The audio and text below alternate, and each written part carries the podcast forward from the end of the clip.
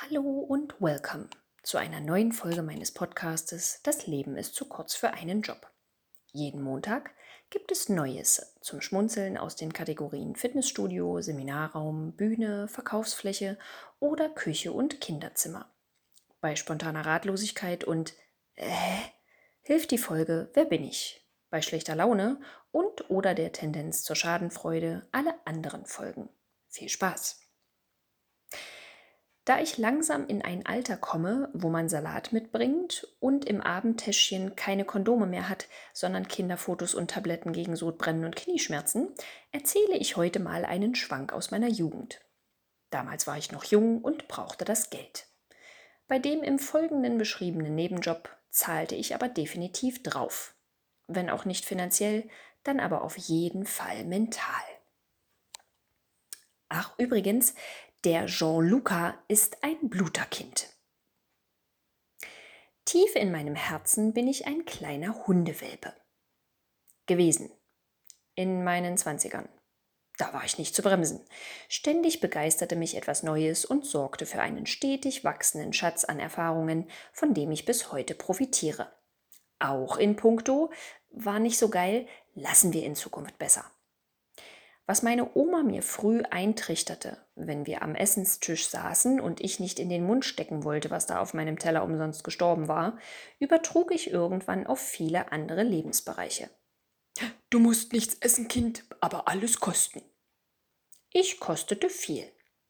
Unter anderem eine Horde Kleinkinder in dem Gemeindesaal einer Kirche mit dem Ziel, sie vor einem Stempel mit der Aufschrift Körperklaus zu bewahren.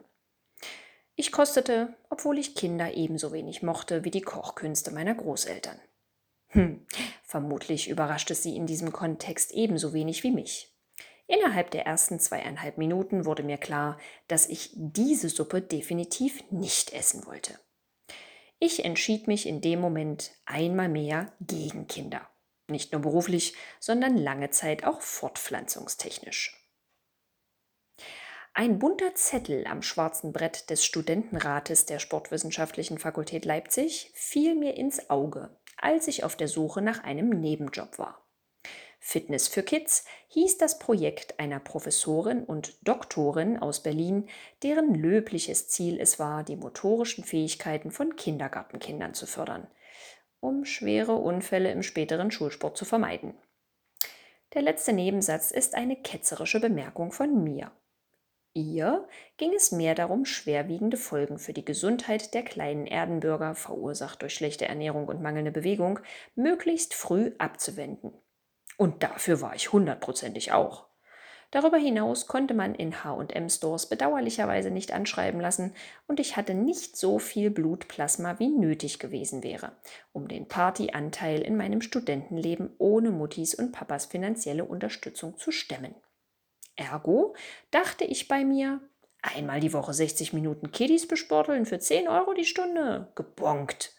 Damit gleichzeitig eine christliche Mission erfüllen, doppelt gebonkt. Sie fragen sich gerade so einiges, stimmt's? Ganz ruhig. Ich erkläre es Ihnen. Was uns die Wiedervereinigung leider neben der Deutschmark gebracht hat, ist die Tatsache, dass seit der Wende jede Kita frei entscheiden kann, ob sie die Förderung von koordinativen und konditionellen Fähigkeiten für wichtig erachtet oder kurz gesagt darauf pfeift. Bewegungsangebote können Teil des pädagogischen Konzeptes sein, müssen es aber nicht. Das ist weder in Walter Ulbrichts Sinn noch in jenem von Kindern und Eltern bzw. Erwachsenen. Letztere wissen es oft nur leider nicht, bekommen es aber früher oder später definitiv zu spüren. Und dann ist das Geschrei nach manueller Therapie und Reha-Sport groß. Was unser Krankenkassensystem inzwischen zähneknirschend realisiert hat und kräftig ausbadet, ist auf der Regierungsebene vieler Bundesländer immer noch mir doch egal. Und da man auf der Straße nicht mehr gefahrenfrei spielen und toben kann, sowie moderne Medien viel zu früh, viel zu flächendeckend dazu verführen, in Geierhaltung vor Smartphones, Tablets, Pads, PCs und etc. den Sinn für Realität und dem wirklich Wichtigen im Leben zu verlieren, ist die Kacke seit den 90ern nicht nur am Dampfen, sondern steht unserem Gesundheitssystem stetig wachsend bis zum Hals. So kann man über die ehemalige DDR sagen, was man will. Aber um die körperliche Fitness der kleinen und großen Genossen und Innen wurde sich stets und ständig bemüht. Mit dem Ergebnis, dass sich weniger Kinder in der siebten Klasse im Sportunterricht beim Rückwärtslaufen die Schlüsselbeine brachen. Auch gab es de facto nicht so viele Menschen im Jugend- und Erwachsenenalter, die ihre Fußspitzen weder sehen noch berühren konnten. Alles in allem eine Win-Win-Situation für das eigene leibliche Wohl sowie in puncto Gesundheitssystem fürs gesamte Kollektiv. Die Kita, in der ich während meines Sportstudiums landete, um Frau Dr. K. aus Berlin im Rahmen ihres Fitness für Kids Projektes zu unterstützen, war leider eine von vielen Einrichtungen ohne ein Ulbrichtsches Einsehen in die Notwendigkeit. Der kirchliche Träger hatte die Möglichkeit genutzt, die ihm durch das neue Rechtssystem im geeinigten Deutschland gegeben worden war, ein Kindergartenkonzept umzusetzen, in dem es nicht nur keine festen Bewegungsangebote gab, sondern auch weder Raum noch geschultes und geeignetes Personal für die gesunde Entwicklung der motorischen Fähigkeiten von Säuglingen und Kleinkindern. Das Bewegungsprojekt aus Berlin schien der Kita 2 eine nette und kostengünstige Möglichkeit, dem Grau des Alltags für ein paar Wochen zu entfliehen. Jedoch sah ich keine Ambitionen bei Leitung und Mitarbeitenden an einer eigenständigen Weiterführung der sportlichen Einheiten nach dem offiziellen Ende meiner Tätigkeit in der Einrichtung. Dabei war die Fortsetzung ein wesentlicher Bestandteil des Konzeptes. So sollte ich als einer von vielen engagierten Sportstudenten den Ball vor Ort lediglich ins Rollen bringen, Impulse zur selbstständigen Gestaltung geben sowie beraten und gut zureden. In der Praxis stand ich dann aber leider ganz schön einsam vor den ca. 20 Kindern mit beknackten Namen in unpassenden Outfits in einem ungeheizten Gemeindesaal einer unbeheizten Kirche. Den Erzieherinnen, allesamt übergewichtig und in die Jahre gekommen, war es wohl auf der Reserve- und Hospitationsbank zu kalt und unbequem. Neben der Tatsache, dass sie Sport für ein überflüssiges Relikt aus alten Schultagen hielten und somit lediglich mit der Kneifzange anfassten, während sie mein Engagement belächelten. Schon die Besichtigung der Kindertagesstätte hätte mich in Alarmbereitschaft versetzen sollen. Aber ich war eben jung, voller guter Hoffnung und brauchte das Geld. Die Gruppenräume ermöglichten jedem Kind etwa fünf Quadratzentimeter Platz zum Spielen. Allerdings nur im Kriechgang und mit eingeklappten Ellbogen. Das Dach der Einrichtung wurde von schätzungsweise 50 Holzbalken gestützt, die es den Kindern unmöglich machten, sich frei zu entfalten. Auch der vollständig gepflasterte Außenbereich von ca. 20 Quadratmetern folgte diesem Gängelprinzip. In dieser pädagogischen Wirkungsstätte schien das Motto nicht zu sein, Gottes Wege sind unergründlich, sondern Gottes Wege sind begrenzt und prädestiniert für Hämatome und offene Knie. Einzig die fünf Laubbäume auf dem sonst versiegelten Hof schienen mir ein Zeichen des Himmels zu sein, sowie eine schwache Bestätigung der Behauptung, Gott würde seine Kinder lieben. Ich atmete zunächst auf, als mir gesagt wurde, dass ich die Sporteinheiten in dem Gemeindesaal der Kirche machen könne, die gleich neben dem Kita-Gelände stand. Als ich den Saal aber erstmalig inspizierte, verging mir schnell so ziemlich alles denn dieser Raum hatte nichts außer einem Dach, Wänden und einem Echo. Es gab keine Kästen, Bänke, Matten, Spiel- und Sportgeräte, geschweige denn einen oder mehrere Bälle. Perfekt für den Plan, Sport mit drei bis fünfjährigen zu machen. Glücklicherweise hatten Frau Dr. K. und ihre wissenschaftlichen Hilfskräfte von den teilweise nachkriegsartigen Bedingungen in Kitas gehört und sich bei den Ideen zur Bewegungsförderung der Minimis auf Alltagsmaterialien gestützt. Ich besorgte also für kleines Geld Putzschwämme und Lappen, Pappuntersetzer für Gläser und leierte dem Gemeinderat mit viel Bitte, bitte haben Sie doch ein Herz für die Motorik der kleinen Gottesanbeter, noch zwei Langbänke sowie vier Turnmatten aus dem Kreuz. Darüber hinaus steigerte ich während der Projektzeit meinen Joghurtkonsum und zwackte auch der Kita einige ausgewaschene Exemplare ab, die sonst zum Basteln von modernen Interpretationen von Jesus-Statuen und weihnachtlichen Krippenspielbühnenbildern genutzt wurden. Nach einem sehr praktisch orientierten Schulungstag war es dann bald soweit, meine Multiplikatorentätigkeit in die Tat umzusetzen.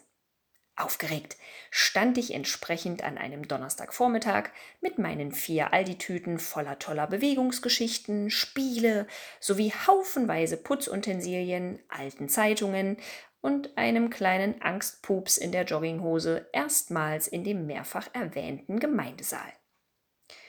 Zehn Minuten nach der vereinbarten Startzeit hörte ich dann endlich das Geschrei von zwanzig kleinen Menschen sowie jenes der einen entnervten Erzieherin. Wenig später flog die Tür auf. Ich weiß nicht, was zuerst platzte, mein Trommelfell oder der Traum von der Durchführung einer gut geplanten Turnstunde als hätten die kleinen Lebewesen noch nie in ihrem Leben die Chance bekommen, sich frei zu bewegen, fingen sie an, lachend und kreischend im Kreis zu rennen, während die begleitende pädagogische Fachkraft nach allen Regeln der Kunst versuchte, die wilde Horde für mich einzufangen. Ich stand fassungslos da und war dankbar für eine gut funktionierende Beckenbodenmuskulatur, die verhinderte, dass ich mich nass machte, sowie die Tatsache, dass mein Projektvertrag zeitlich befristet war. Ein heimlicher Blick auf die Uhr verriet mir, dass dieses Martyrium bereits, dem Himmel sei Dank, fast zur Hälfte um war. Glücklicherweise ließ auch die Lungenkapazität nach weiteren fünf Minuten bereits bei einigen Kindern nach, so dass der Lärmpegel langsam sank und die Belger registrierten, dass da eine fremde Tante stand. Die ersten kamen neugierig auf mich zu und fingen an, Fragen zu stellen. Wer bist du? Wie heißt du? Darf ich meinen Popel essen? Dürfen wir Ball spielen? Kommst du von Gott? Ist das eine Trillerpfeife? Kann ich was essen? Kann ich was trinken? Und noch irgendwas in Türkisch, Armenisch, Russisch etc., was ich nicht verstand. Als ich alle Fragen mit Ja, Nein und ich weiß nicht beantwortet hatte, war nur noch Zeit für ein Abschlussspiel. Als alle Kinder die Regeln verstanden hatten, sagte ich, schaffen wir jetzt aber leider nicht mehr. Vielleicht nächste Woche. Tschüss! Während die Kinder noch einmal circa fünf Minuten schreiend, kreischend und lachend ihr Anfangsritual zelebrierten, im Kreis zu rennen, versuchte ich mich mit der inzwischen weinenden Erzieherin kurz auf ein paar Bedingungen für die kommende Einheit zu einigen. Sie versprach schluchzend pünktlicher zu sein und die Kinder darauf einzustimmen, dass die andere Tante ein bisschen Sport mit ihnen machen würde. Dann fiel die Tür hinter ihr und ihrer Stampie ins Schloss. Ich packte mit zitternden Händen, zuckendem Auge und schweißnassem T-Shirt meine unnötig mitgeschleppten Sachen zusammen und ging verstört, kreidebleich sowie mit weichen Knien zur Straßenbahnhaltestelle. Ich besuchte an diesem Tag keine Vorlesung mehr und legte mich in meiner Wohnung in Embryostellung auf den Fußboden, wo ich leise vor mich hin weinte und summte.